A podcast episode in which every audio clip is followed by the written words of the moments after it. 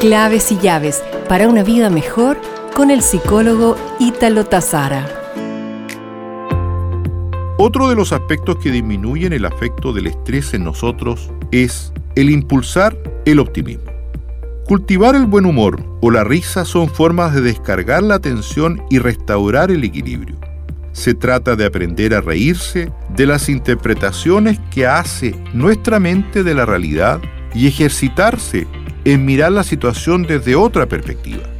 Cantar. Cuando cantas, se incrementa el ritmo cardíaco y disminuye el estrés. La música actúa sobre el corazón a través del nervio vago que relaciona el timbre de la voz con las emociones y la comunicación con los demás. Visualizar.